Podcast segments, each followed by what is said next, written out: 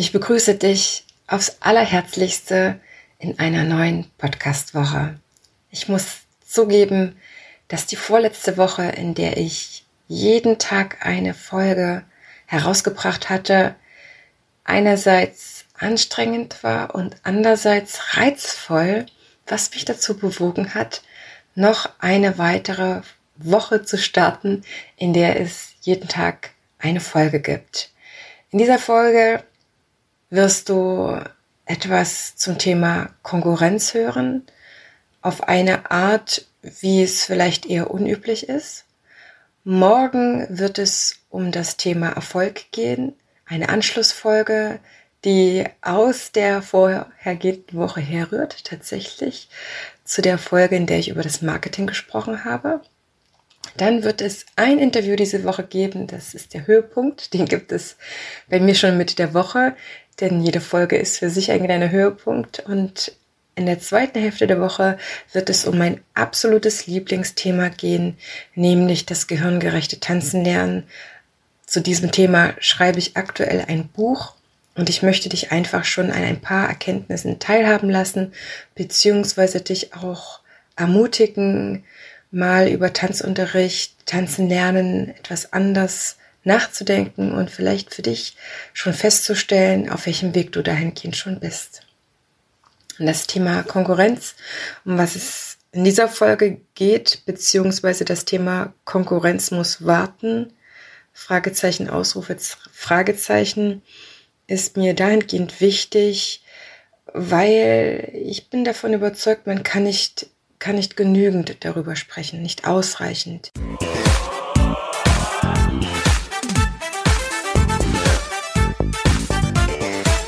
Ich begrüße dich ganz herzlich zu einer neuen Folge hier im Einfach Tanzen Podcast, dem Tanzpodcast für alle neugierigen und selbstsorgenden Tanzschaffenden. Prall gefüllt mit unabhängigem Wissen, ohne dass du selber danach suchen musst. Viel Spaß jetzt damit, deine Tanzbotschafterin.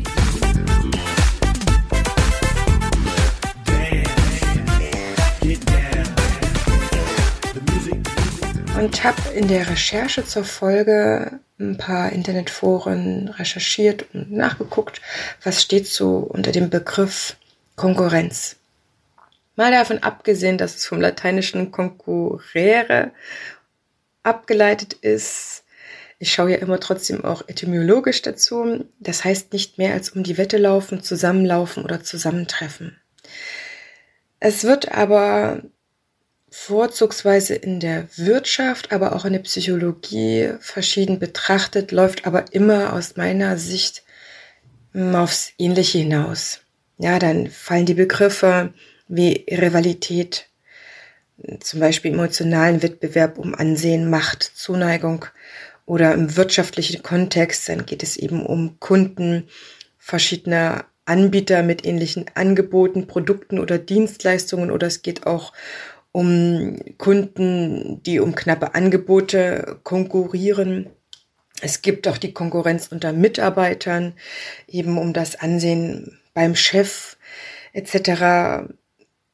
Allgemein im ökologischen Sinne ist das eine Interaktion, in der sich Organismen indirekt vielleicht auch wechselseitig beeinträchtigen, weil sie diesel dieselben begrenzten, limitierten Angebote nutzen.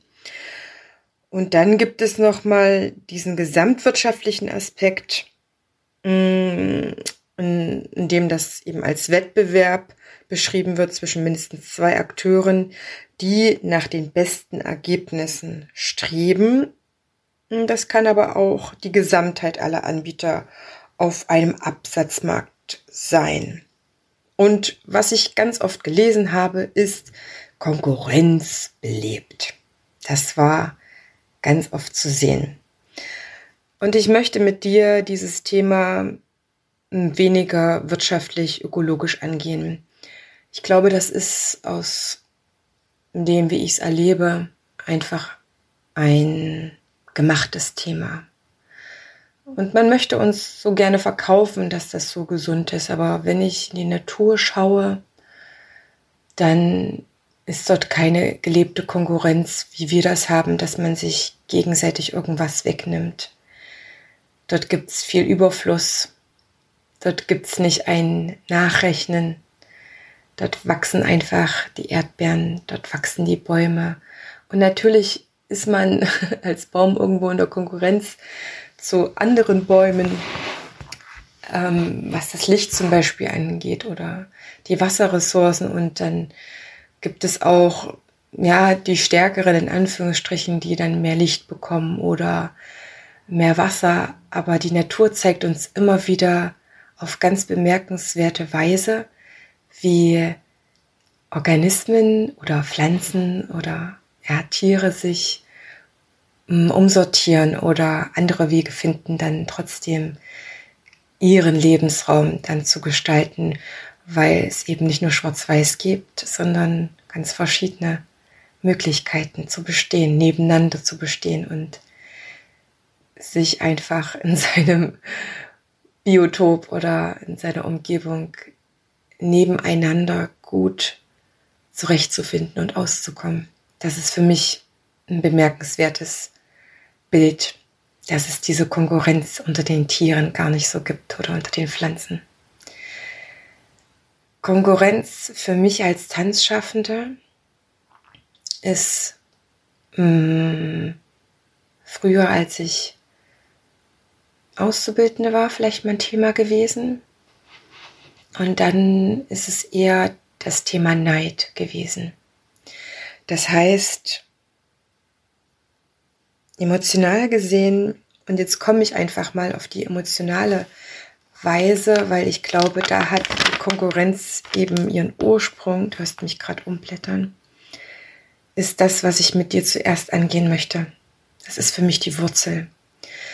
Und wenn wir das ein bisschen aufgedröselt haben, kann ich dir auch gut aufzeigen, was das dann das Thema Konkurrenz, ja, vielleicht im wirtschaftlichen Sinne ausmacht. Hm. Ich möchte auch darüber sprechen, wie das belebend sein kann, aber das kommt gleich. Lass uns mal ganz kurz ein paar Gedanken sammeln. Hm. Du hörst diese Folge sehr wahrscheinlich, wenn du mit diesem Thema oft zu tun hast. Sei es durch dich selber oder sei es durch andere, die dich irgendwie immer wieder mit diesem Thema konfrontieren, obwohl du vielleicht selber gar keine Lust drauf hast. Aber es gibt ja Menschen, die sich in Konkurrenz zu einstellen oder man stellt sich selber in Konkurrenz zu jemandem anderen. Wenn jemand in Konkurrenz zu jemanden anderen ist, dann hört man den so Sätze sagen wie, na, wenn der mal meint, dass er damit zurechtkommt, keine Ahnung, das dritte Auto angeschafft, dass er damit ein besseres Leben führt. Oder so etwas vielleicht wie, ich glaube ja nicht, dass das so eine erfolgreiche Sache wird, was sie da gerade angekurbelt haben. Kann ein Tanzevent zum Beispiel sein. Es gibt aber auch Sätze, die hören sich dann vielleicht so an, den kann man eigentlich nur bemitleiden, dafür, dass er das und das macht. All diese Sätze haben für mich eine Basis oder einen Nenner, nämlich, dass ich jemanden abwerte, entweder gedanklich oder verbal. Ja, das muss nicht noch nicht mal zu dem gesprochen sein, sondern nur über den. Keine Ahnung, der Chef spricht über eine andere Tanzschule in Gegenwart seiner Mitarbeiter. Das heißt, ich werte den anderen ab, ich schmäler seinen Erfolg, erkenne den nicht als den an, der es ist, sondern werte das ab, noch nicht mal bewusst, um mich am Ende besser zu fühlen, um vielleicht nicht meinen Mangel zu spüren. Was ist das für ein Mangel?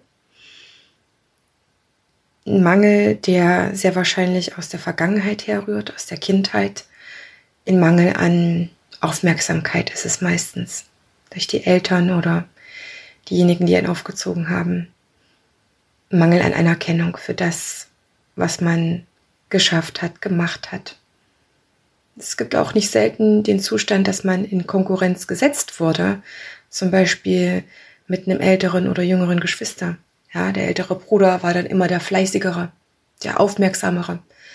Oder das jüngere Geschwister war immer das Liebere, das Nettere. Also da schon das Konkurrenzverhalten eigentlich schon geschürt worden ist. Denn Kinder sind, und das sieht man bei den schönen, ähm, ich sag mal so, Versuchen, bei Hüter zum Beispiel, dass Kinder von Natur aus kein Konkurrenzdenken haben. Es gibt so schöne Experimente, wo das Kind dann einem hilft, einer Figur hilft, immer im Schwachen. Und sobald es in die Kita kommt, spätestens mit Schuleintritt, ist das verschwunden, dann wird nicht mehr so viel geholfen. Und dann gibt's Bedenken und so weiter. Und das lässt sehr, sehr aufhorchen. Gibt mir auch selber immer wieder Bedenken, was meine eigene Vergangenheit betrifft. Und ich glaube, dass in diesen Menschen, in diese Konkurrenzgedanken oder dieses Konkurrenzerleben noch drin ist, eigene Glaubenssätze sind, die aus der Vergangenheit herrühren und sich zum Beispiel so anhören wie ich bin nicht gut genug oder nur durch ganz harte, ständige Arbeit wird sich der Erfolg einstellen. Ich habe noch nicht hart genug gearbeitet. Ich bin noch nicht gut genug ausgebildet. Ich muss noch mehr Wettbewerbe gewinnen. Ich muss noch mehr Veranstaltungen ausrichten. Ich muss noch mehr Kurse anbieten. Ich muss noch mehr verschiedene Kurse anbieten. Erst wenn die andere Tanzschule nicht mehr so gut läuft, dann kann ich mir sicher sein. Wenn ich erst einmal das und das erreicht habe, dann wird das auch mit allen anderen Sachen endlich leichter werden. Das sind so ein paar Sachen, die gerade in uns Tanzschaffenden sein können. Die sind ein bisschen abgewandelt, hören sich aber wahrscheinlich bei Menschen mit diesem Konkurrenzthema ähnlich an. Aber wir sind ja hier im Tanzpodcast und ich möchte auch so treffen wie möglich dann diese Glaubenssätze für dich abbilden.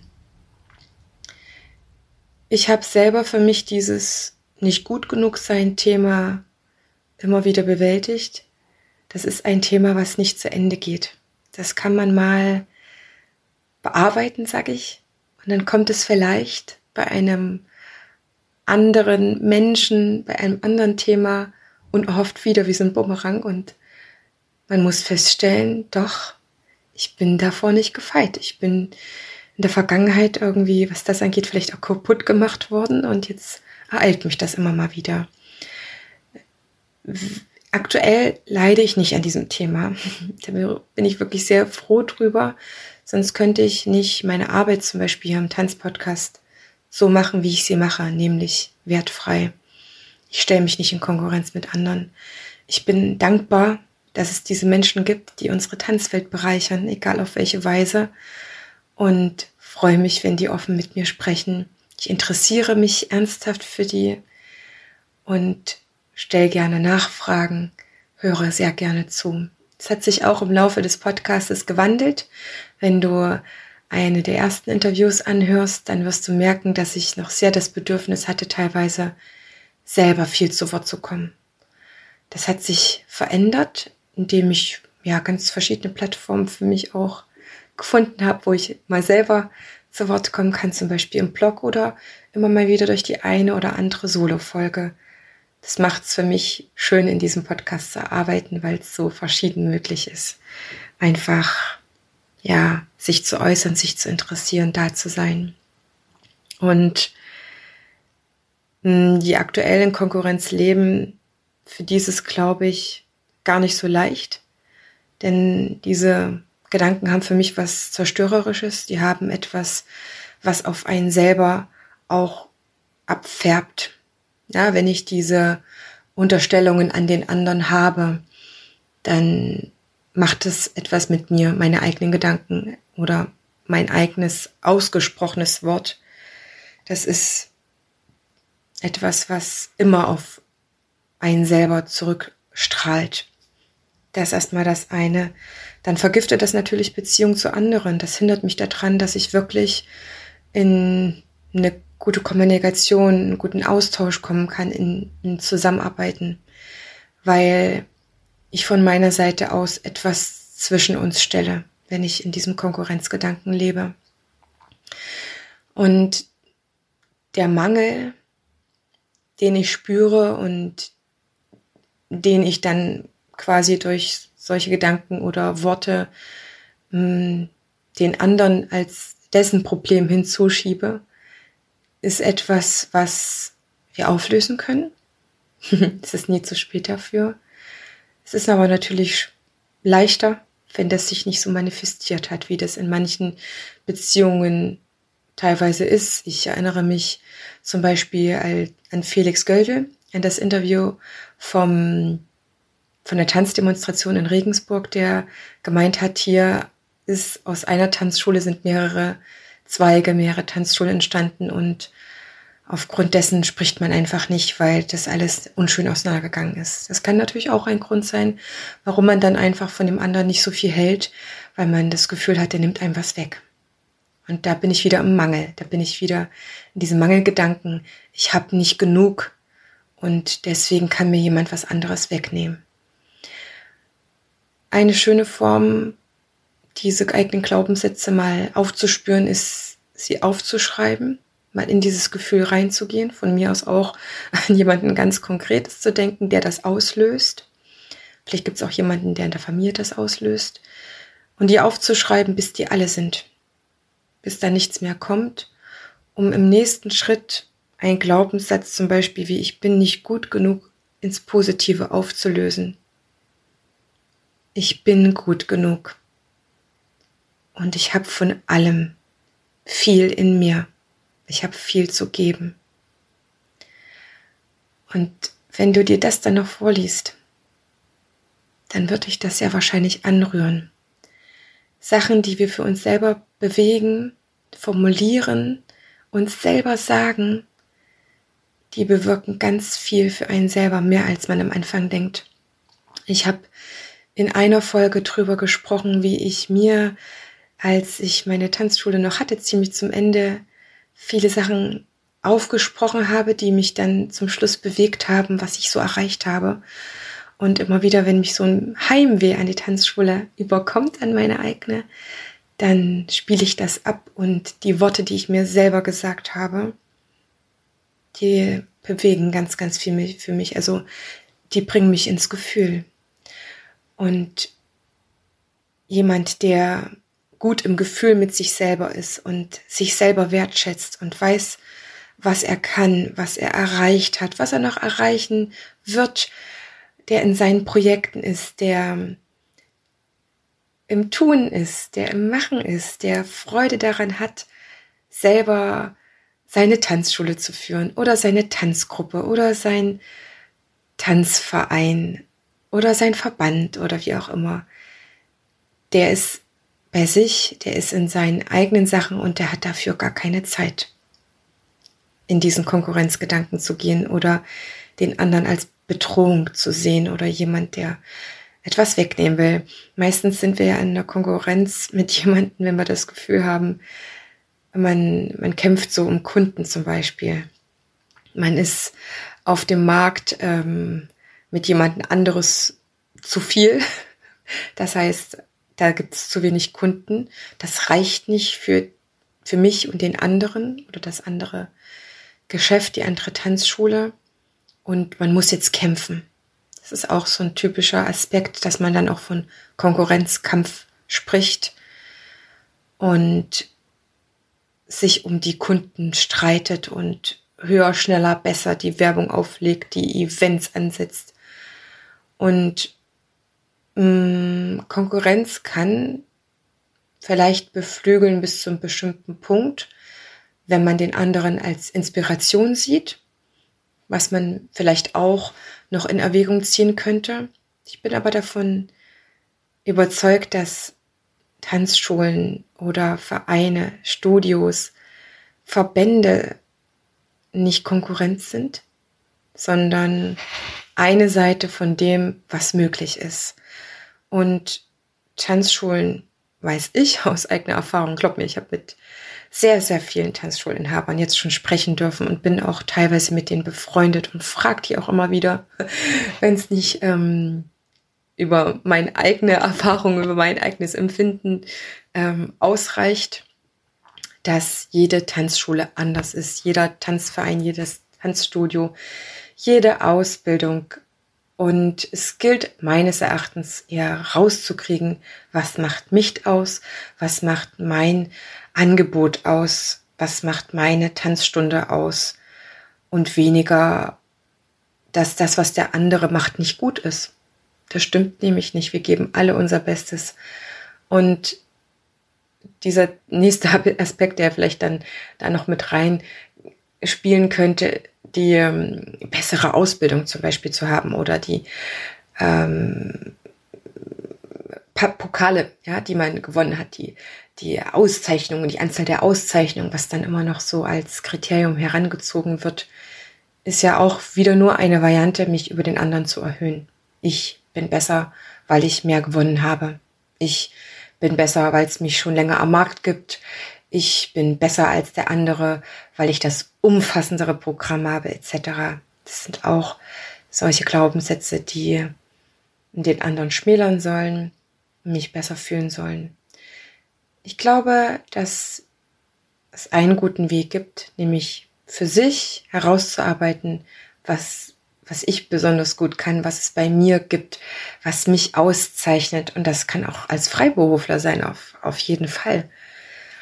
Und das auch sichtbar zu machen. Das ist das, was ich zum Beispiel in der Folge vom Marketing einfach nochmal an die Hand gegeben habe. Das gibt so viele gute Tanzschaffende bei uns und es gibt nicht minder viele, die einfach noch nicht gelernt haben, entwickelt haben, wie sie sich gut präsentieren können. Das meine ich im aller, aller, allerbesten Sinn, weil in Tanzausbildungen etc. einfach fast nie vorkommt, wie ich mich gut vermarkte. Die Ina in dem Podcast zum Wie vermarkte ich mich als Künstler oder wie verkaufe ich mich als Künstler oder wie sie hatte das Buch Wie überlebe ich als Künstler? Ina Ross hat genau das auch formuliert. Auch in akademischen Ausbildungen ist das einfach viel zu wenig mit drin, wie ich es schaffe, da einfach mich gut zu präsentieren. Zu wissen, was, keine Ahnung, diese, ja, dieser allseits bekannte USP ist, dieser ausschlaggebende Punkt, der mich aus der Masse heraushebt. Das ist eine sehr, sehr gute Möglichkeit. Ich wünsche mir wirklich, dass wir in der Tanzwelt diesen Konkurrenzgedanken nicht nur pausieren, sondern auflösen und uns zugestehen, dass es Menschen gibt, die unterschiedlich gut ausgebildet sind. Aber gerade aktuell merke ich, dass jeder die Tanzwelt bereichert mit seiner Arbeit und dass ein bisschen tanzen oder mit jemandem, der nicht ganz so gut ausgebildet ist, immer noch viel, viel besser ist, als wenn man das gerade gar nicht hätte. Ich hoffe so sehr, dass du mir da zustimmst. Und hier geht's nicht darum, in Klammern nämlich, dass jemand Schaden anrichtet, ja, mit dem, was er unterrichtet. Das ist nochmal auf einem anderen Papier. Das möchte ich hier gar nicht zur Diskussion stellen, sondern wirklich mal für sich reinzuspüren, für dich reinzuspüren, wie ist dieses Thema für dich. Und vielleicht hast du diese Folge am Anfang nicht eingeschaltet, weil du gedacht hast, es ist für dich nicht Thema. Und indem du jetzt kurz zugehört hast, merkst du, wie sich da doch einiges bewegt. Dann danke ich dir, dass du zugehört hast. Dann danke ich dir, dass du mir mit dieser Folge und diesem Thema eine Chance gegeben hast. Und ich hoffe, ich konnte dich ein bisschen berühren. Ich konnte dich ein bisschen an die Hand nehmen durch diese Thematik, indem wir die zusammen beschaut haben. Und wenn du Lust hast, setzt du dich jetzt hin, spürst ein bisschen dem nach und schreibst deine eigenen Glaubenssätze auf. Und dann wirst du verblüfft sein, was sich da auftut. Und im nächsten Schritt formulier die mal positiv. Ganz gute Variante ist auch, die sich dann diese positiven Sätze aufzusprechen und sich dann von sich selber anzuhören. ist für viele schmerzhafter, als sie denken und auch heilsamer, als sie denken. Und dann freue ich mich, wenn du diese Folge mit jemandem teilst, für den die auch gut geeignet sein könnte. Und ich freue mich, wenn wir uns morgen zur nächsten Podcast-Folge zum Thema Erfolg hören. Ist Erfolg wirklich abkürzbar? Entstanden aus der vorletzten Woche, wo ich auch über diese Marketing-Folge gesprochen habe und wir uns mal den Begriff Erfolg unter die Lupe nehmen. so ähnlich wie wir das mit dem Konkurrenzthema jetzt gemacht haben. Und ich bin davon überzeugt, dass auch hier wieder einiges für dich dabei sein wird. In diesem Sinne wünsche ich dir einen guten Wochenstart. Deine Tanzbotschafterin.